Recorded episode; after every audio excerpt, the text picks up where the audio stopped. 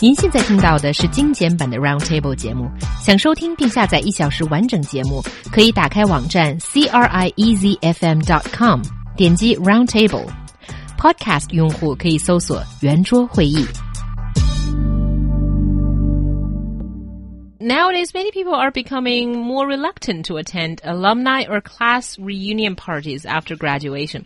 Shouldn't it be a happy thing to see your good old friends in university or high school again? And what makes people afraid of such parties? 现在有越来越多的人恐惧参加同学会了，老友重逢、同学聚餐本来是一大乐事，大家究竟在怕些什么呢？So, is there a good reason for people to not want to go? Why shouldn't it be a good idea to see your old time friends? Let me think about that. Because uh, uh, you're, I mean, in your case, I can understand why you would, because you're successful. And oh, oh but, thank you. I didn't see that coming. But maybe they're not as successful as you, and maybe they might not want to go. You know, it's isn't it? Doesn't it turn into a comparison of how well you've done so far? So it's not just a Chinese thing then. Well, I mean, I always like to speak from my own experience. I've never been to one of these school reunions or university reunions. Never would either. You know, if I if I wanted to know those people today, I would never have been out of touch with them. Mm-hmm. You know, and it's like when Facebook came along, and there was another one like that before it happened, uh, called Friends Reunited, and sort of it became the fashionable thing to do. You know, to sign up to it, and then you get back in touch with people from school, for example, and. Um, and then you have a quick chat with exchange with them, and then you, and then you forget all about them again. Because you know you sort of abandoned those people and they abandoned you for a very good reason, and that's why and that's why you haven't been in touch with them lately, you know, because um, it was a natural thing that came to an end, I think. And I think it's the same with these class reunions. I mean, you know, I think people should move on, look ahead. That was just some, that was just school and university. Well, get on with your life. Yeah, okay, I see what you're saying. So they weren't really friends to you in well, the they first were, place. But, but friendships do sometimes drift they have apart. A, no, they have a limited, um, time span sometimes, don't they? Yeah, they but were your friends at, university. That doesn't mean they're going to be friends in the future. So much of friendship is based on common interests. And when we are at school or university, we have that as a common interest. But later on in life, we develop all sorts of other interests and things, don't we? So yeah. we might not have much to talk to them about anymore.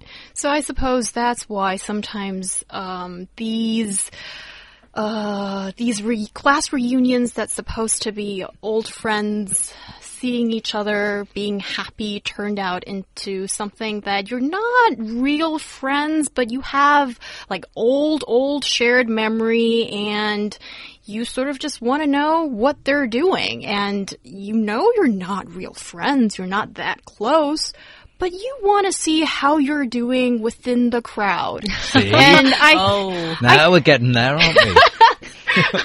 well, you know, I suppose that's what this is really about. As I think uh, a year ago, went to one of these class reunion things, and it was really nice. I thought that there were some people finishing or still doing their doctorate degrees. Okay, they're super intellectual. There are people who've found a new job, and we've only just joined the workforce for so many years, and everybody's talking about you know getting a new job, or some people have already hopped to another one, and comparing experiences, but not necessarily necessarily in a competitive way. I think it really depends on the group of people you're uh, hanging out with because now when I look up, uh, look back, I think those people I consider as friends. But if it's a wider group of people, that maybe it turns into a pure contest, uh, more or less. Mm. Yeah, I think it depends on what kind of people your classmates are, and you are, of course. And also, I think it depends on whether it's high school or university. Because I have a feeling that if you go back and contact your old high school friends, even if you haven't seen each other for a long time, then the kind of uh, feeling of, of uh, friendship is still there. You still kind of are on friendly terms with them. But in college, people seem to be doing a lot of things, were more mature, more protective of themselves, and it's less possible to form a real bond between you and your college classmates. So, you know, my idea is that the high school reunion, fine. College, you know, wait till you count how many billionaires there are in the class and then decide whether you want to go. Yeah, I think it's true what you said about those um, early earlier friends from school. Right. I mean, in my life, the, these are the friends who I would give my front door key to, and and tell them to make themselves at home if I was um, Yes. going away for a couple of weeks. Totally trust them, and uh, I know know these people extremely well, as we all do with with friends like that. But I've kept these friends with me. You know, I, I haven't been out of touch with them for several years. I've always known th- these people who I was at school with. Sometimes even going back to when I was, you know, five or six years old. I, I know a couple of people from that time, and it's just that. Uh, I think that if you wanted to be in touch with people, you would be, um, you would already have not lost touch with them. The other thing is, those people from way back, you can't impress those people because they know all about you.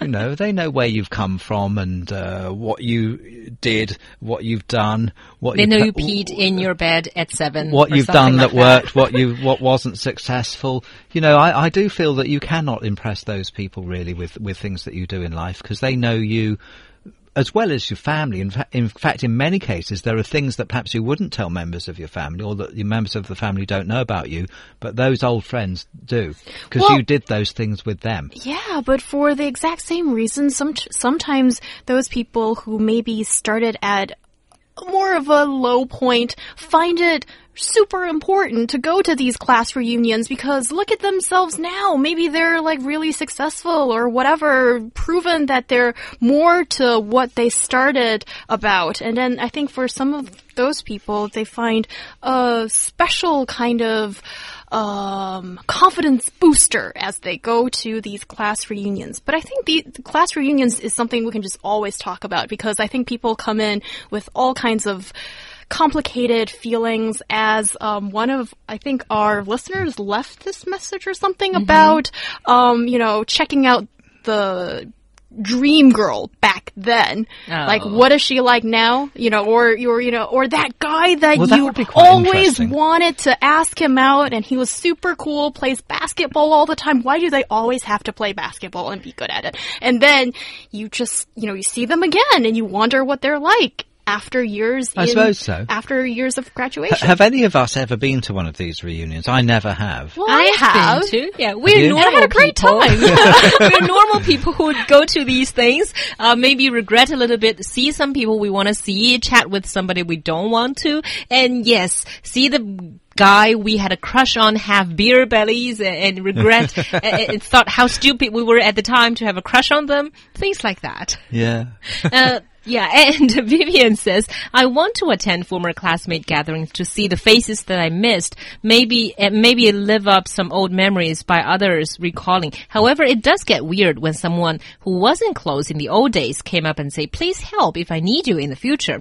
It's okay to help, but it seems a bit opportunistic. He should Uh, could have contacted me more frequently during these years and be friends with me, and then I'll help them without any doubt. Yeah, so they Yeah, true. are your old time friends, but they are not a stepping stone to your next business project or whatever. I tend to find these people a little bit annoying without, you know, just ped- uh, without even sort of building up that uh, reconnection kind of feeling and just asking for favors. And also, um, this other thing that's been detected by uh, internet users that they hate about uh, class reunions is sometimes you get salespeople in the group, and then they they just treat you as the next business opportunity and then you feel that feeling that's supposed to be cherished between old classmates just diminishes and But it totally sours True. it. What were they supposed to do then? I kind of sympathize with them because it's their job. But also, although I think there's a way to do it gracefully and ungracefully. I've met, I've actually had two acquaintances,